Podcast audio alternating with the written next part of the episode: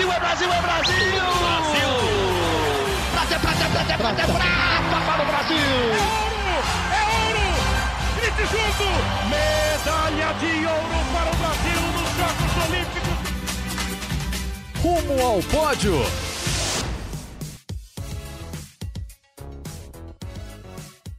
Saudações Olímpicas! Este é o Rumo ao Pódio, o podcast de esportes olímpicos do Grupo Globo.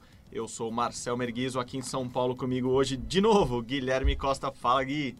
Fala Marcel, olá amigos ligados no podcast do Grupo Globo, podcast sobre esportes olímpicos. Muitas novidades essa semana, medalhas importantes, conquistas importantes, porque a Olimpíada tá chegando, hein? Faltam ali um pouquinho mais de nove meses, dez meses ali. A gravidez. A gente, É, uma a gente gestação. ainda não sabe quantos meses demoram uma, demora uma gravidez, mas a gente acha que é entre 9 e 10 meses, né, Gui? Exatamente, acho que são é por semanas, né? 40 Da- semanas. Daqui a pouco a já gente vai- ensinei isso no podcast número Ó, 10. e se a gente tá no podcast 11, o podcast ali 50 mais ou menos já vai estar na Olimpíada. Então, Uau. é nós, estamos na contagem regressiva para os Jogos Olímpicos de Tóquio 2020, Marcel. Somos bons de contas, de projeções e de algo mais que a gente não vai contar neste número. A gente conta lá pelo 40 e pouco. Boa. Bom, vamos começar como terminamos semana passada. Como terminamos, não, mas semana passada o nosso destaque principal foi foram os esportes que a gente está chamando de radicais, e agora esportes olímpicos: skate, surf. Novamente, né, Gui? Eu acho que a, a- não tem como, como não começar no ritmo do, do skate. Nós dois estivemos lá no AMB nesse final de semana, final de semana que começou lá na quarta-feira é, acompanhando o- as finais do Mundial, Mundial do Street. O Street League teve, teve a conclusão da sua temporada aqui em São Paulo, no pavilhão de eventos do AMB. E show brasileiro na, entre as mulheres. O Brasil quase beliscou uma medalha ali entre os homens. Mas mais do que tudo, Gui, fiquei impressionado com a atmosfera. Se o COI queria rejuvenescer os Jogos Olímpicos, queria trazer os jovens, queria algo mais urbano, queria um novo público e um público animado que compra literalmente o, o esporte, porque veste o esporte, acompanha pelas redes sociais, acompanha pela TV. Esse esporte ficou claro para mim que é o skate. Impressionante, né? Isso, e é o que você falou, eles gostam do esporte. É óbvio que a torcida deu muitos aplausos para os brasileiros, ótimo, né, apoiaram o Brasil muito, vaiaram quando as notas não eram as esperadas, mas eles aplaudiam todo mundo. Todo mundo que fazia uma manobra bonita, eles aplaudiam, é, gritavam, porque a torcida ali, como amava ma- muito skate, era uma torcida muito do público do skate mesmo, eles queriam ver manobras bonitas, eles queriam até ver o Brasil campeão. Sim. Mas mais do que isso, manobras. Tanto que o americano que foi campeão no masculino foi tão aplaudido, tão reverenciado quanto as brasileiras, assim, porque eles. Quem tava lá no AMB gosta de skate mesmo. Então isso foi muito legal de ver a galera torcendo, gritando e vibrando com todo mundo. É, o divulgado pela organização foram que tinham 8 mil ingressos a serem vendidos para, para a final, né? As finais, na verdade, masculino e feminino do domingo. É, esses ingressos esgotaram antes do domingo. Tava lotado mesmo a rua, assim, se chegava perto do AMB, que é do lado, para quem não é de São Paulo, é aquele pavilhão de exposições que é do lado do sambódromo, assim, ó, continua o sambódromo onde tem o carnaval todo ano, tem lá o pavilhão de exposições, foi lá dentro e você via a gente na rua, assim, muita gente esperando para entrar. As pessoas não conseguiram entrar a hora que começou, assim, duas da tarde, às duas e pouco tinha gente entrando ainda na final feminina. E isso que você destacou, Gui, assim, era muito evidente para mim muito mais na, na parte masculina, porque como na, na final feminina, a Pamela e a Raíssa desde o início estavam brigando pela, pela medalha, pelas primeiras posições, fizeram ótimas manobras desde o começo da disputa, meio que a torcida virou toda para elas, assim, e a Raíssa, obviamente, a Raíssa Leal tem 11 anos, é super carismática, o público ama a menina, é, então tinha uma torcida muito grande para ela e a Pamela Rosa, que foi a campeã, a, Lari, a Raíssa foi, foi vice-campeã, e a Pamela, por ser a número um do mundo, pela, pela torcida já conhecer as manobras dela, ela já tinha ganho, ganho outros campeonatos importantíssimos há alguns anos, então ela vem, vem ela vem sendo acompanhada pelo público que ama skate há muito tempo, então as duas tinham uma torcida muito grande. Mas no masculino, como o Kelvin Hoeffler, Hoeffler? Hoffler. Hoffler, Hoffler, desculpa, Kelvin. Você me explicou umas 300 vezes como é seu nome e eu acabei de errar. O, como o Kelvin vou chamar só de Kelvin, fui esperto agora. Como o Kelvin é, começou ali a disputa da final em oitavo, são oito skatistas na final, não não estava acertando as manobras e quando ele melhorou, ele ficou apenas beliscando ali a quarta colocação. A torcida estava muito mais empolgada em ver grandes manobras e no masculino ainda há um Nível. e aí eu falo que o É. nível é elevado, até as notas são maiores por É. causa disso, assim. Ah, As meninas, além de mais novas, né, não conseguem fazer algumas coisas que os homens fazem. E era evidente que a torcida estava aplaudindo grandes manobras e, manobras e vaiando notas que elas achavam ruins, assim, não só do Não só Kelvin, dos assim. brasileiros, como Exato, dos outros, o é. português, o japonês, o, o, o americano tirava algumas notas que não, para a torcida, não eram é, na nota de corte ali, o 9, para cima de 9 eles amam, assim, tem um Hum, grupo Nine especial, Club. é, o clube dos 9 ali. O, como a torcida via que eles não atingiam 9, 9.1, 9.2, tiravam 8.8, rolava uma vaia, assim, não era vaia pro, pro cara ou pro, pro qualquer que fosse o skatista, era vaia pros árbitros que estavam dando nota baixa para a- a- as manobras que os 8 mil especialistas Uhum. que estavam lá no, no AMB achavam que, que valia. Assim, foi, cara, um ambiente muito, muito legal. Assim, tô, fiquei animadaço para ver na Olimpíada como vai ser o skate. Isso. E na Olimpíada, agora trazendo um pouco os resultados do fim de semana do Campeonato Mundial de Skate, você falou um pouquinho. No feminino, o Brasil conquistou o ouro e a prata, o ouro com a Pamela, a prata com a Raíssa Leal, de apenas 11 anos de idade, o bronze ficou com, com o Japão. E foi muito legal que a. As estratégias utilizadas por cada skatista. A Pamela, por exemplo, estava atrás da Raíssa até a sexta das sete rodadas. Né? Os, os skatistas têm direito a fazer sete apresentações, duas longas de 45 segundos e cinco curtas, que são uma manobra única apenas. Então, após cinco rodadas, a Raíssa era a primeira, a Pamela era a segunda.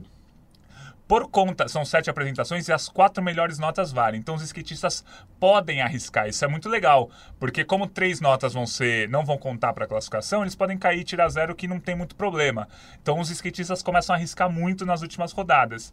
Então a Raíssa liderava, aí a Pamela conseguiu uma manobra espetacular. O pavilhão veio abaixo mesmo, conseguiu uma nota 7.8, que foi a maior nota é, feminina do, do Campeonato Mundial inteiro. E aí ela deixou a Raíssa para trás aí na última, na última manobra, mesmo caindo, conquistou a medalha de ouro. Raíssa com a prata, Japão com bronze.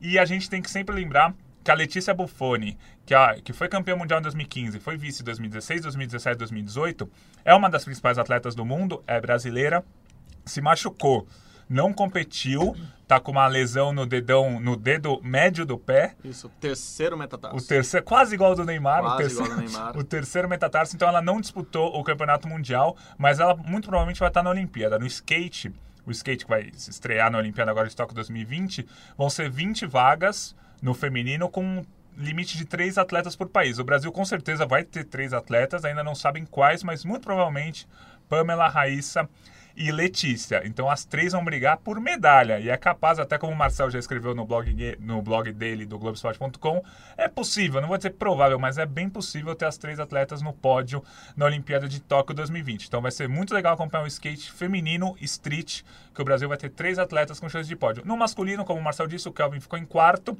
a 0.2 do terceiro colocado, a 0.2 na medalha de bronze. O Kelvin aí é o principal atleta do Brasil há alguns anos nessa modalidade. Já foi ao pódio em três campeonatos mundiais, dessa vez ficou em quarto, mas é um cara que vai chegar na Olimpíada com claras chances de medalha. Portanto, skate vai ser um dos carro-chefes, se não o principal carro-chefe do Brasil, Marcel. E, e foi muito legal acompanhar tudo. E, e você falou bem da, do, do risco que o, que o skatista toma até na última manobra, assim, na- o que eles chamam de best trick, né? O Kelvin tentou uma manobra para conseguir a nota. Se ele conseguisse 9 ponto alguma co- 9.1, se eu não me engano, ele já seria bronze, 9.4 ele conseguiria prata. Então ele, ele sabia que era, era tudo ou nada na última manobra, tentou, caiu, não conseguiu fazer a manobra, eh, se machucou. Segundo o médico da, da seleção, porque agora o Brasil tem uma seleção brasileira de, de skate. Segundo o médico, ele teve um entorse no joelho esquerdo, mas o Kelvin tava tão. tava tão bravo de não ter conseguido a medalha, não ter acertado a manobra, que ele nem queria. Ele, ele saiu da pista falando que não, não sei o que aconteceu, tá doendo, não consigo falar. Assim, não mal educado, claro, mas ele, ele não queria nem sequer dar entrevista. A gente transmitiu no, no, no Sport TV 2003 ao vivo, as finais, e, e fez toda a cobertura para TV Globo e para Globoesporte.com. E ele não quis falar com a gente porque ele estava realmente bravo com, com, com o resultado dele em casa. Ele, ele, ele é o quarto do mundo, então ele está buscando a vaga olímpica direta ali, já entre os primeiros colocados. Então, Kelvin saiu bem chateado, digamos assim, mas é com certeza um skatista que vai chegar na Olimpíada com chance de medalha. Lembrando, são, são quatro grupos ali: feminino e masculino do parque, feminino e masculino do street.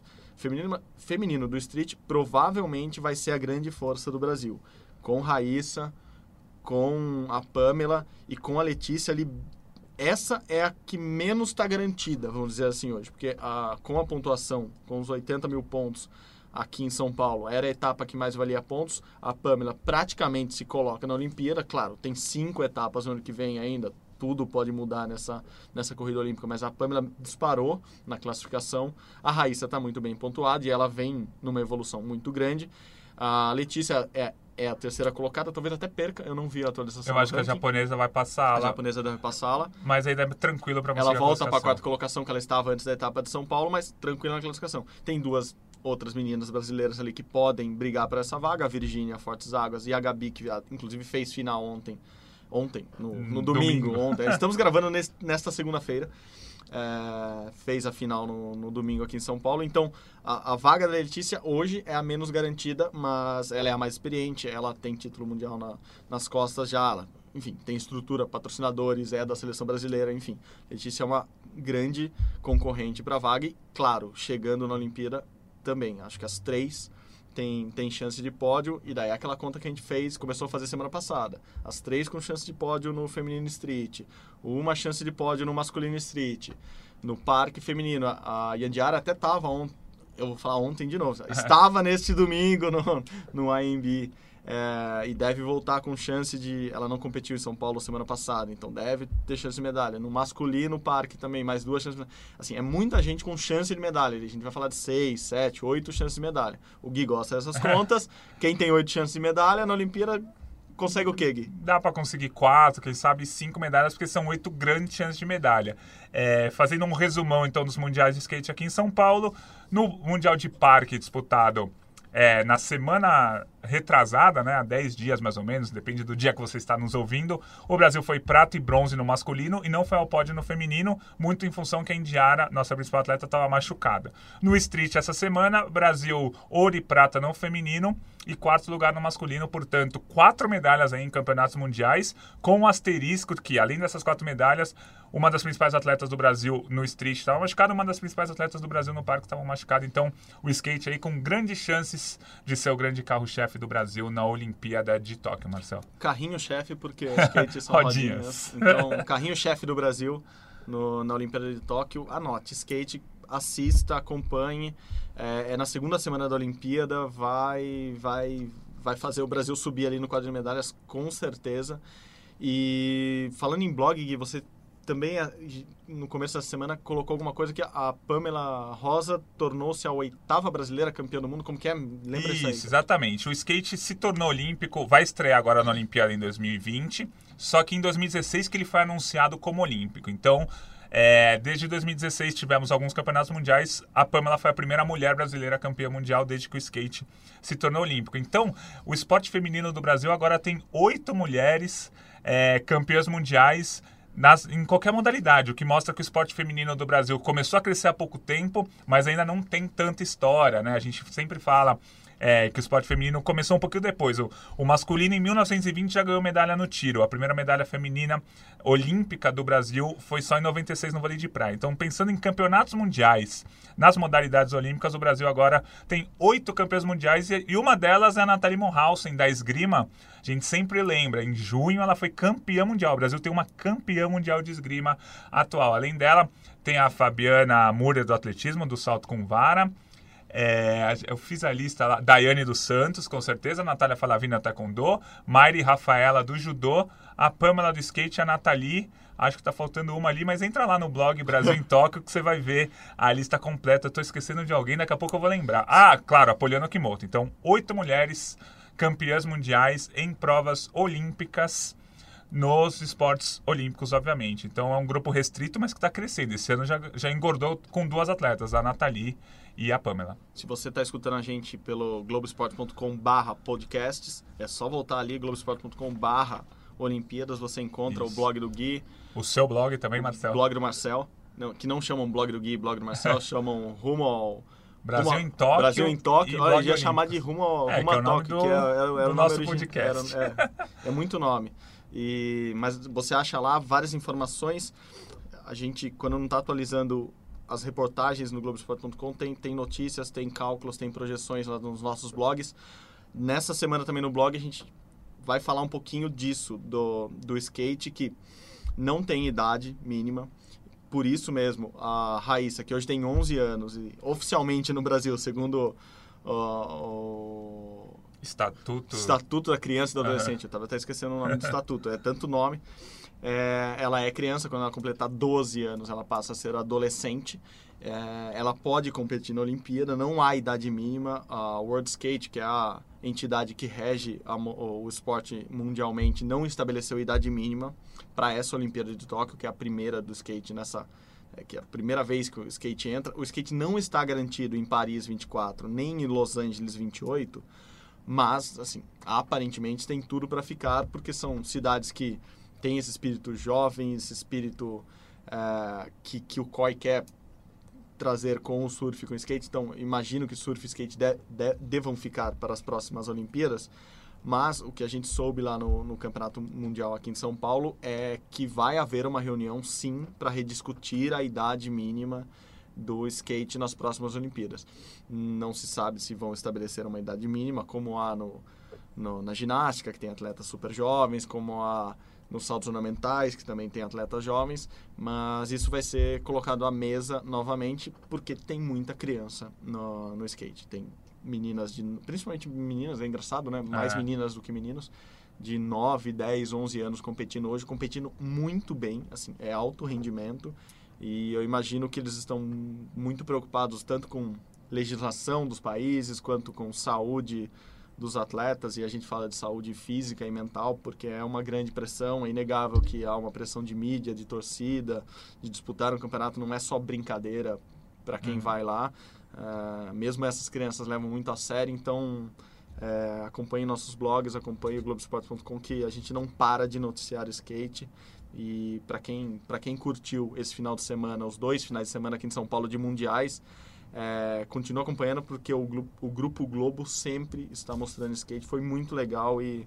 acho que tem tudo para para ser um esporte que vai cair de verdade no gosto do público em geral. Assim, se já tinha um, um público muito grande ali é, nichado. Eu acho que o nicho do skate é tão grande que não é, não é um nichinho, é um grande nicho de skate ali de radicais. Eu acho que vai vai crescer ainda mais como cresceu o surf graças a um carinha chamado Gabriel Medina que nos últimos anos ganhou dois títulos mundiais e parece que se encaminha bem para mais um, né, Gui? Foi bem no final de semana de novo Gabriel, né? Isso, no final de semana tivemos a etapa dos Estados Unidos ali do circuito mundial de surf. Lembrando sempre, o surf virou olímpico agora, mesmo esquema de skate, não era olímpico na Rio 2016, virou olímpico para Tóquio 2020, mesmo esquema de skate, Brasil favorito ao pódio.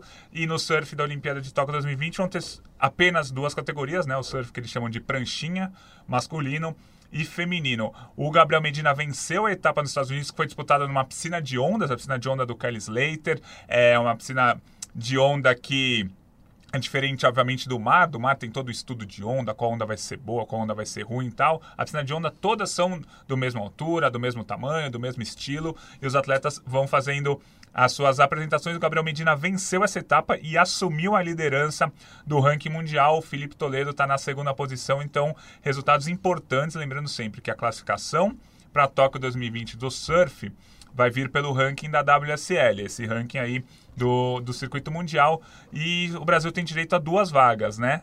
Não três, são só, são só apenas duas. Então, por enquanto, Gabriel Medina e Filipinho. Mas o Ítalo tá na cola. O Ítalo tá entre os primeiros colocados do ranking mundial e pode passar esses dois brasileiros e conseguir essa segunda vaga. Portanto, esses três brasileiros brigando diretamente por duas vagas em Tóquio 2020. E o Brasil, seja lá quem for para a Olimpíada, Filipinho, Ítalo ou Medina, o Brasil vai chegar com chances claras de, de medalha. Portanto, Gabriel Medina, líder do ranking mundial de surf. É bom esse destaque, Gui.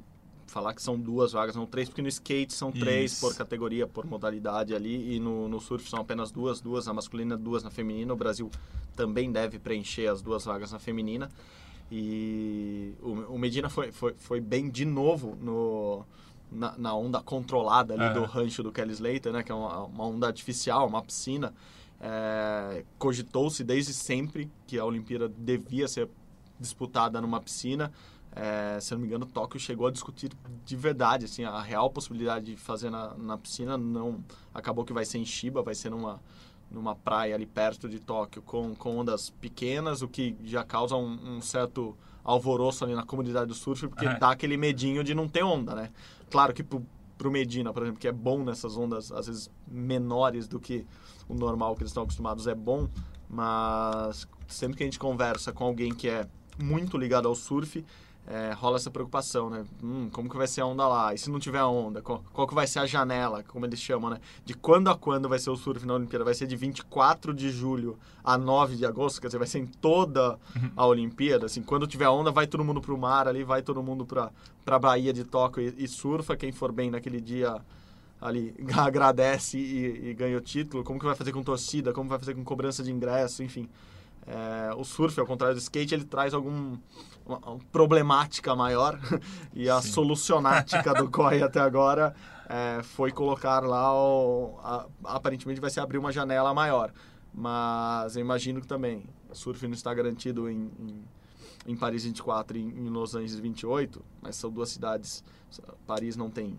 praia claro mas tem praias perto ali é, como Biarritz que são muito famosas pelo surf e Los Angeles não precisa nem dizer tem toda a costa ali costa oeste americana para para ter muita onda e ondas boas é, imagino que vai haver surf nessas duas cidades mas principalmente Paris eu não duvidaria que eles construíssem uma piscina ali para caso caso algo dê errado em Tóquio para eles terem um- uma competição de surf mais tranquila na Olimpíada mas de qualquer forma é, com com a geração que o Brasil tem com certeza o Brasil brigará por medalhas, seja na piscina, seja no mar, seja contra a grande esquerda, direita. Acho que vai, vai, vai, vai ter muita chance o Brasil.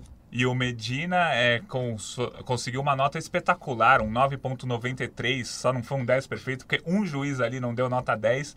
É, tem lá no globesport.com barra radicais barra surf essa nota para vocês verem a onda que ele pegou foi realmente espetacular Gabriel Medina, líder do ranking mundial, ele foi campeão do circuito em 2014, foi campeão do circuito em 2018 e agora tenta aí o, o terceiro título surf na Olimpíada de Tóquio 2020. O Brasil muito provavelmente brigando diretamente por medalhas, Marcel.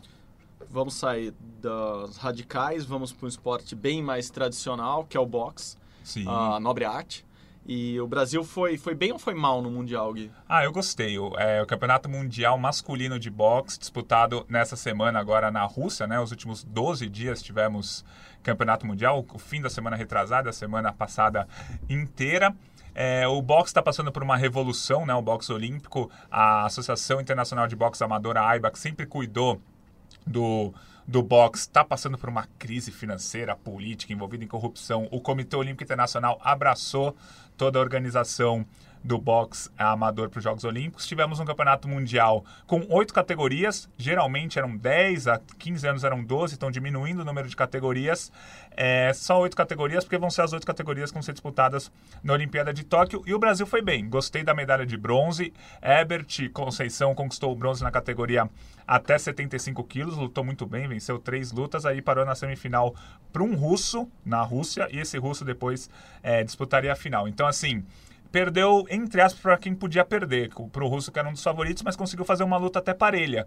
É, no boxe, os juízes vão dando notas, né, para cada pontuações para cada assalto e um dos juízes ainda deu vitória para o Brasil, os outros quatro deram vitórias para o russo, então foi bem legal a participação do Ebert, medalha de bronze aí no Brasil. É, ele ainda não está classificado para a Olimpíada de Tóquio, os pré-olímpicos serão no ano que vem, mas já dá um indício aí que ele vai conseguir essa vaga tranquilamente. Tivemos outras duas participações muito boas do Brasil, o Wanderson da categoria até 63 chegou até as quartas de final, isso foi bem legal.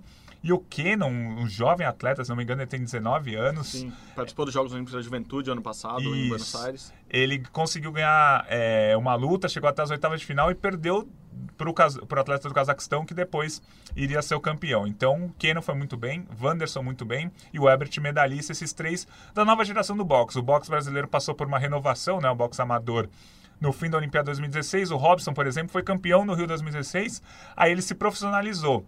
O boxe olímpico não conta com atletas profissionais. Então, o Robson se profissionalizou, não vai mais disputar a Olimpíada. O mesmo acontecendo com outros nomes do boxe brasileiro. Aconteceu com o Esquiva e o Yamaguchi depois da Olimpíada de Londres. Os dois foram medalhistas também.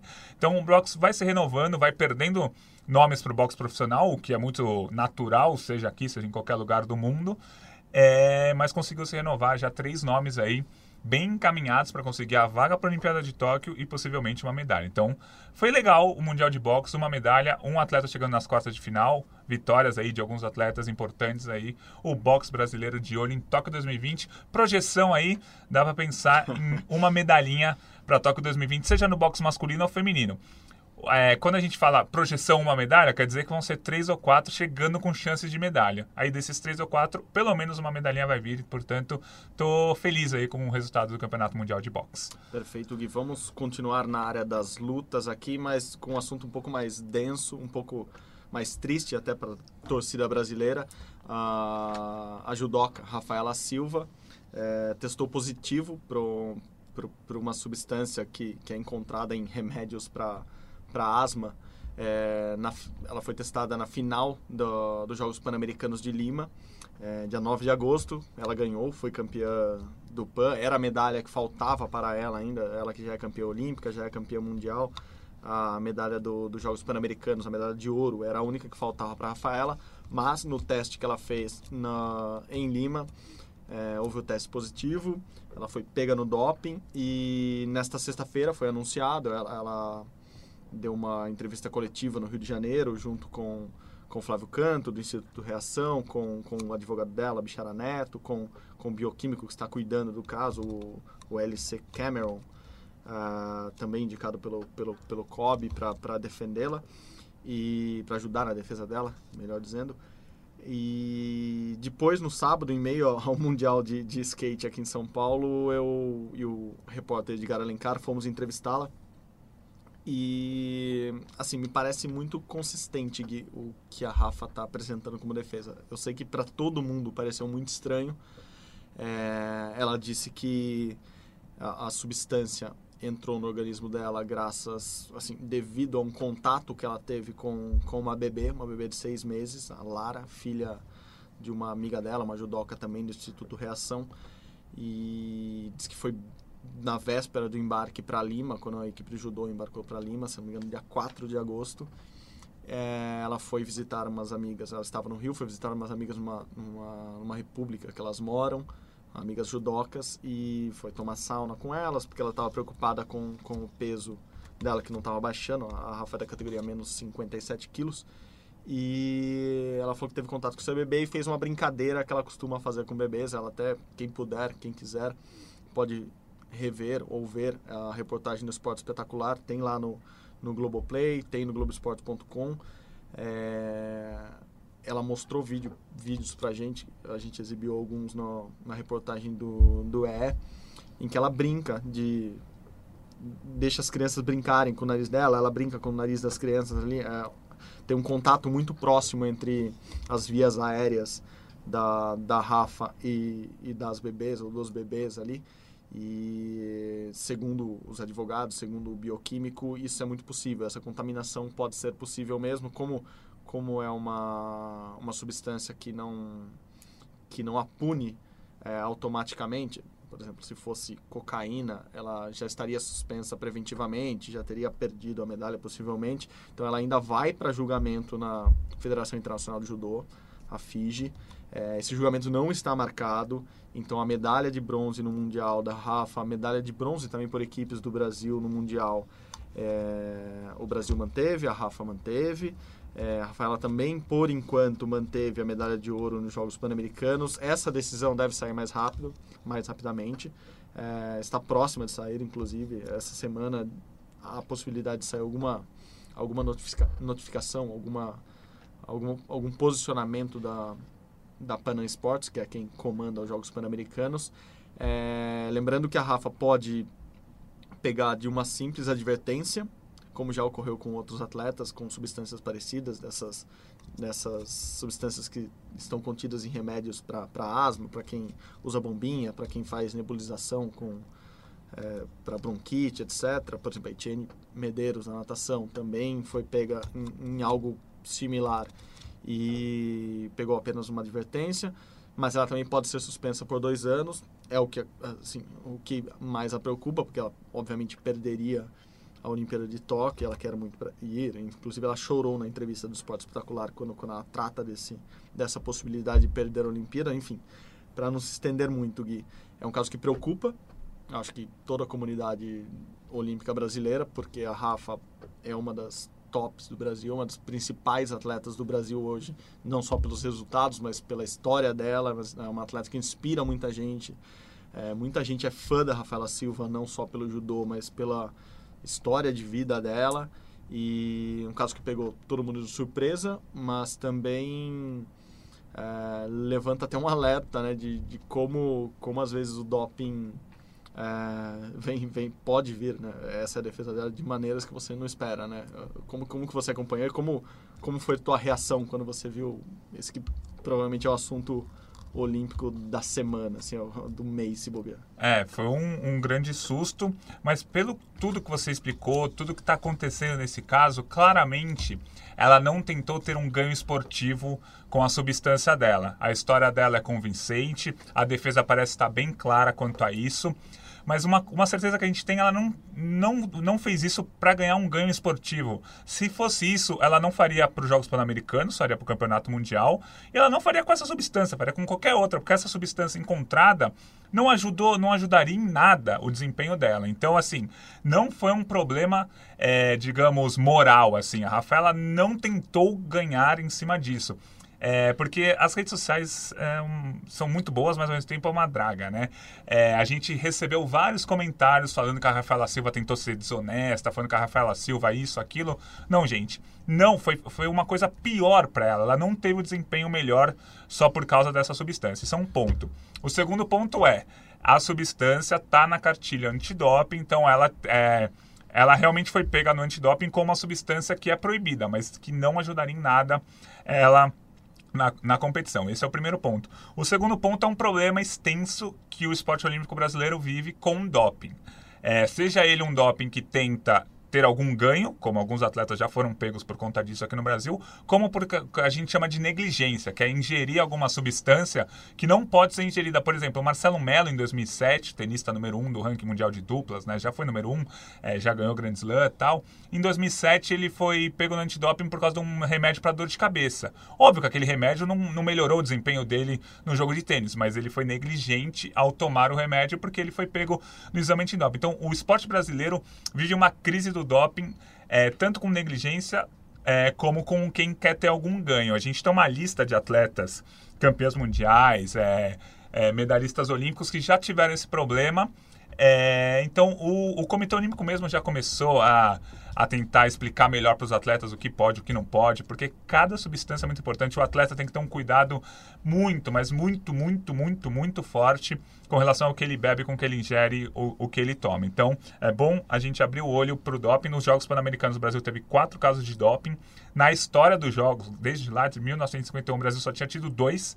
Então, só nesse POI de 2019, quatro dopings. Olho aberto no doping, mas a gente re, é, repete a maioria dos casos que os brasileiros caem no exame antidoping não são para ter ganho, é por a negligência do atleta ou da comissão técnica ou de alguma coisa que aconteceu, que ele ingeriu uma substância sem querer e que não ajudou muito é, o desempenho dele. Então é, é, um, é um problema mais de negligência do que de ética aí dos atletas brasileiros. E quando, quando esses atletas, mesmo por negligência, são, são recebem uma suspensão, recebem uma punição de seis meses, três meses, enfim, pode ser até pequena a suspensão, mas eles recebem o, o argumento do da UADA, que é quem, quem, quem controla o doping mundialmente, ou das outras entidades, é o atleta é responsável Isso. por aquilo que ele bota dentro do corpo dele. Então, ah, o atleta diz que tomou um chá, era, um, ah, era só um chá verde e ele não sabia que tinha substância tal que ia cair no doping, mas ele é responsável pelo aquilo que ele toma. Ah, mas era só uma pomada para depilação, era uma pomada cicatrizante, era uma pomada para qualquer coisa. Ele é responsável por aquilo que ele coloca para dentro do corpo dele. Então, as entidades batem muito nessa tecla. Por isso que a gente que convive com atleta vê muito isso. Assim, atleta não pega a garrafinha de água, copo de água de qualquer lugar, de qualquer um. Assim, uhum. eles abrem a garrafa somente com lacre na frente. Assim, eles têm que estar olhando a garrafa para saber que eles estão tomando uma água que não veio de outro lugar, suspeito, etc. Para justamente quando eles tiverem que se defender, eles conseguirem mostrar que, que não foi não foi uma tentativa de burlar o, o, sistema ali, mas que foi um erro deles, claro, mas um erro que eles não, não tinham a intenção. Só quando a gente fala de substância da, da Rafaela é o fenaterol. É, é, é um remédio muito facilmente encontrado, por exemplo, quem, quem tem bebê ou quem tem já teve asma, bronquite, por exemplo, no Berotec, é uma das marcas que, que, que possuem essa substância, o, fenaterol e ela é uma substância especificada, ou seja, ela não cai no doping automaticamente. Então, independe de a quantidade. Muita gente falou isso, ah, mas ela só encostou o nariz no bebê, ela só chupou o nariz do bebê, ela só o bebê só mordeu o nariz dela e entrou tudo isso de substância. Tem um agravante, segundo ela, segundo o advogado, que ela fez sauna no mesmo dia e a sauna poderia fazer com que essa substância entrasse mais facilmente no corpo dela. E no caso do fenaterol, por ser uma substância especificada, é, não importa a quantidade. Assim, se tem no organismo, ele é um broncodilatador, ajuda a respirar melhor. É, isso, teoricamente, não ajudaria a Rafaela, que, inclusive, um parênteses, contou que teve bronquite na infância, mas muito pequenininha, que não, não faz inalação, não usa bombinha desde então. Mas esse broncodilatador estava no corpo dela, logo ela vai ser julgada e vamos ver. Vamos esperar os próximos capítulos dessa história. A Rafa mesmo continua lutando, fez, participou do campeonato brasileiro interclubes, o Grand Prix brasileiro interclubes em Brasília, até perdeu a, a última luta dela lá, mas enfim, ela continua lutando, não perdeu medalhas, não está suspensa, está aguardando julgamento. E só uma última coisa, Rafaela, é muito importante para o judô brasileiro esportivamente, porque além da medalha individual que ela pode conquistar na Olimpíada, enfim, ela é parte importante da equipe brasileira, que, por exemplo, foi bronze no Campeonato Mundial por equipes e que vai disputar a Olimpíada no ano que vem. É, a gente torce, claro, para que a Rafaela não seja punida ou que a punição dela não chegue até a Olimpíada de Tóquio 2020, mas se por um acaso ela perder a Olimpíada, o Brasil tem duas chances claras de medalhas a menos. A dela individualmente e a prova por equipes, que o Brasil sem ela, tenho certeza que não conquista uma medalha olímpica, infelizmente. É curioso, Gui, porque no, na entrevista do Sport Espetacular, ela fala um pouco disso também, ali na conversa comigo com o Edgar Alencar, ela falou que no Mundial, foi quando ela ficou sabendo que ela, que ela, que ela tinha sido pega no doping no PAN, é, avisaram ela e de cara a primeira preocupação que passou na cabeça dela é se ela poderia lutar por equipes. É. É, porque ela sabia que a, ela era muito importante ali para a equipe. E a Rafa era importante porque ela, ali por equipes ela pode lutar contra uma atleta de outra categoria uhum. um, um, pouco mais pesada, aquela que ela consegue segurar o baque. Ela, ela, ela é boa, ela é boa numa faixa de peso maior ali. Ela é uma atleta tão boa que ela consegue lutar contra atletas de diferentes pesos.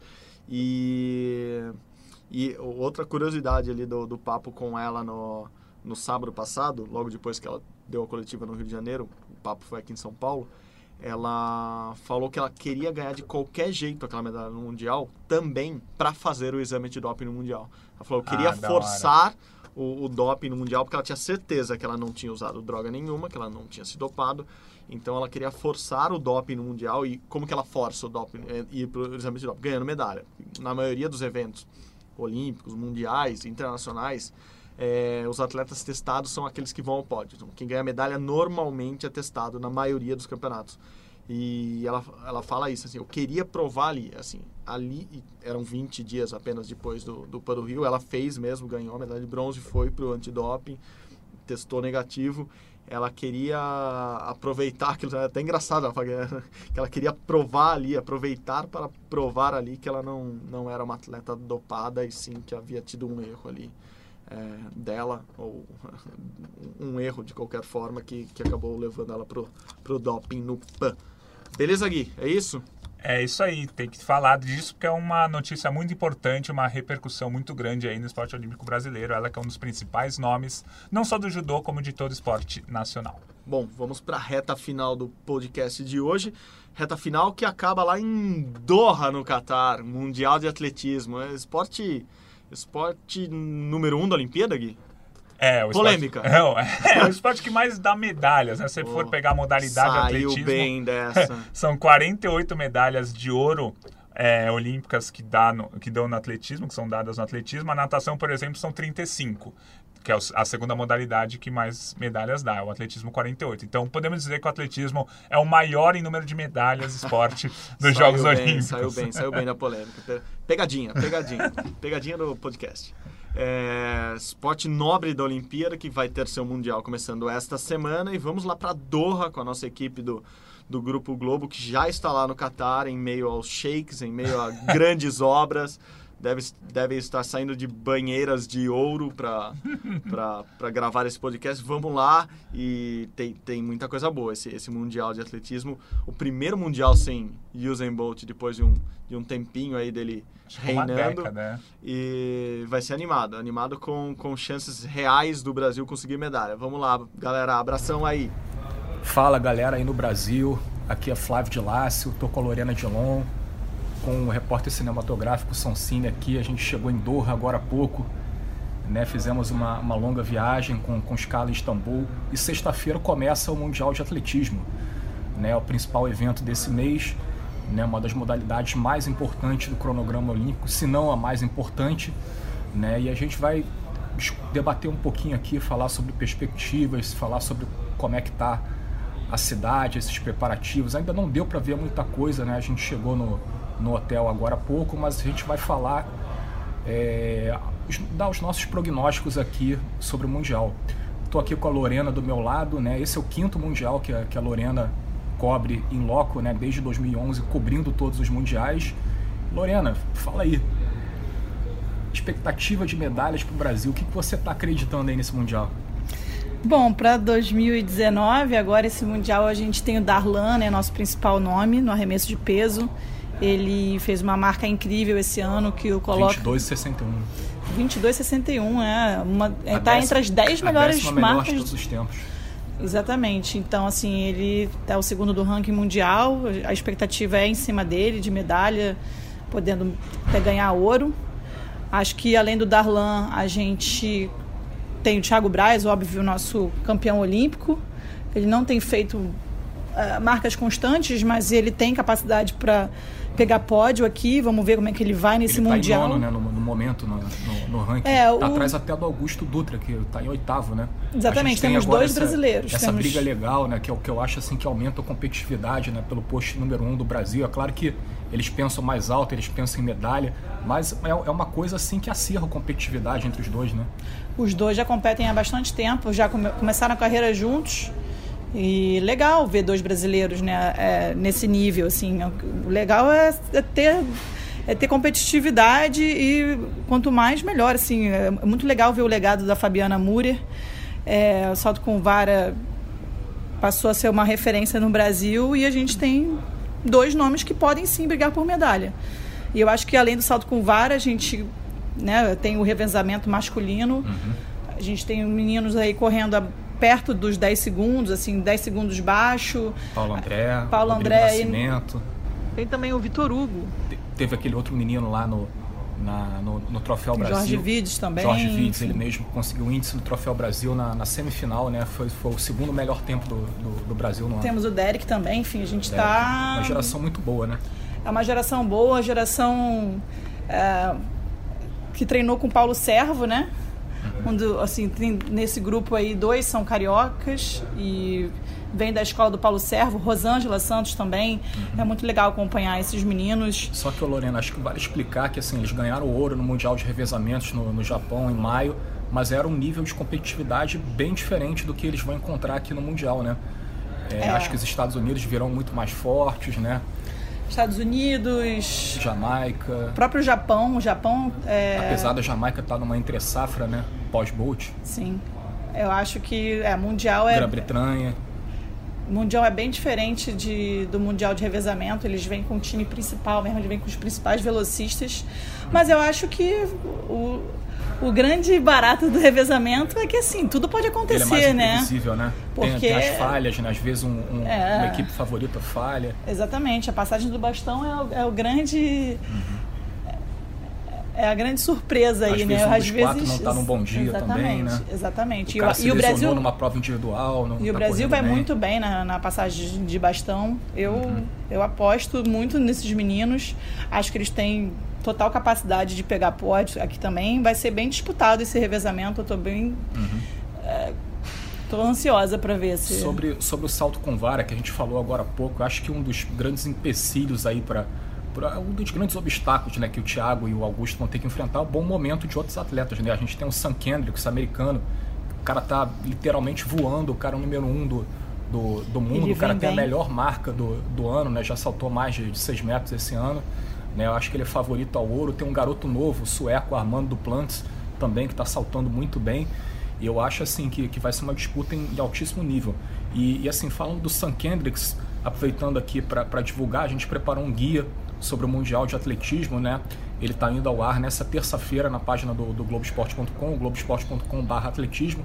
A gente analisou 15 atletas com, com potencial de serem um destaque desse Mundial. Né? E o Sam Kendricks é um desses. E aí eu posso citar outros atletas aqui.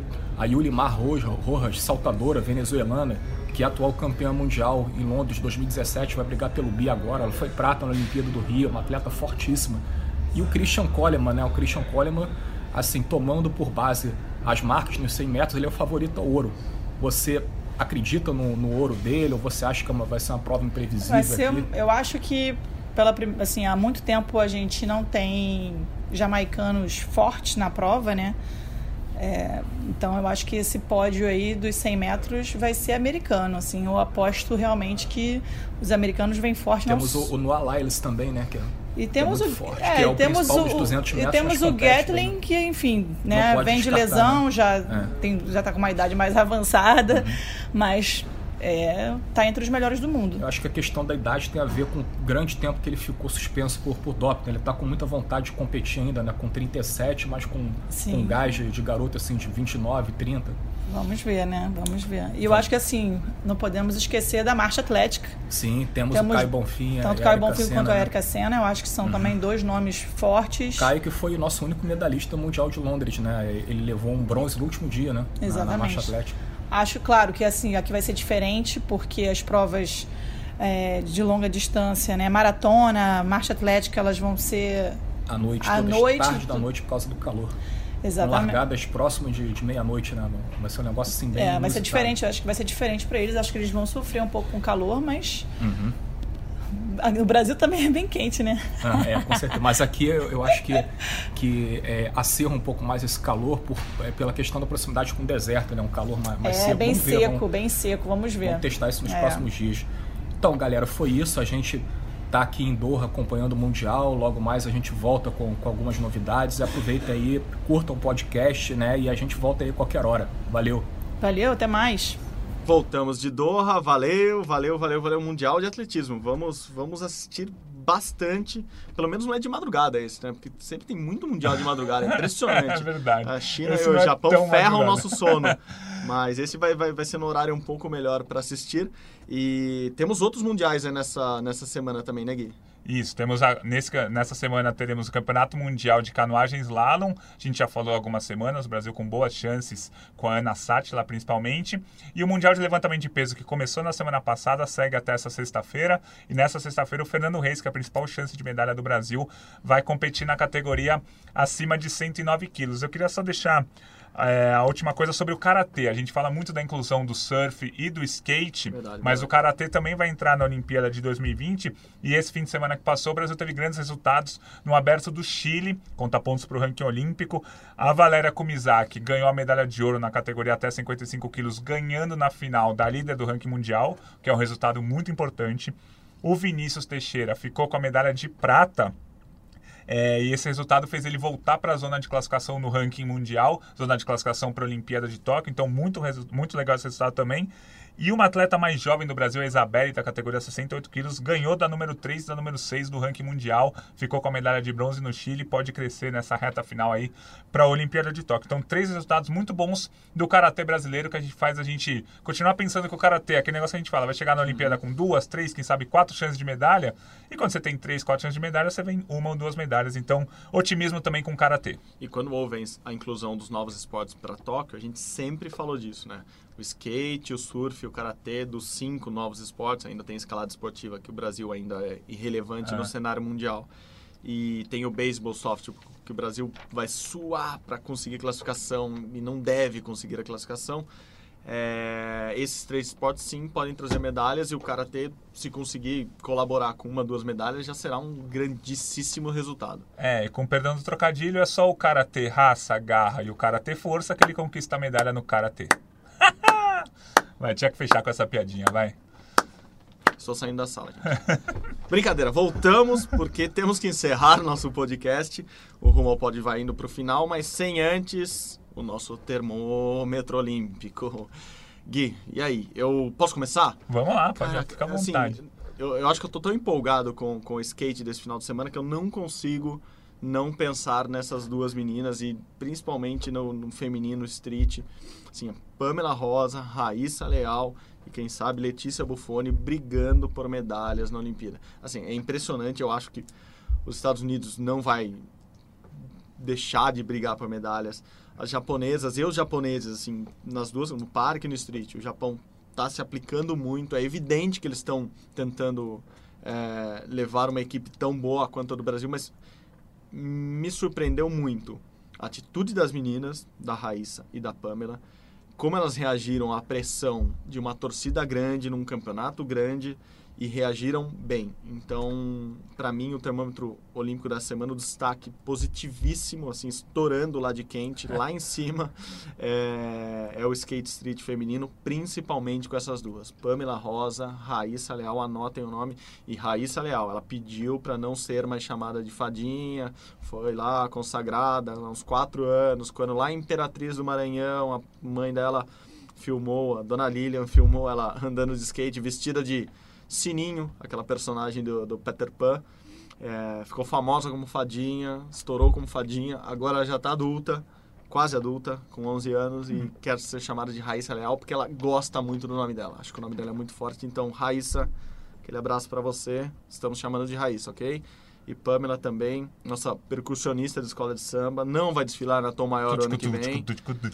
Mas a gente sempre fala de música no final, É, né? A gente, o assunto acaba tem. em música. Acaba, sempre acaba em samba. Não, em samba não, mas em música sim.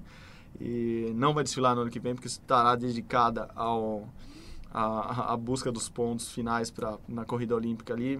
Ela desfila na Tom Maior, toca chocalho, ganzá.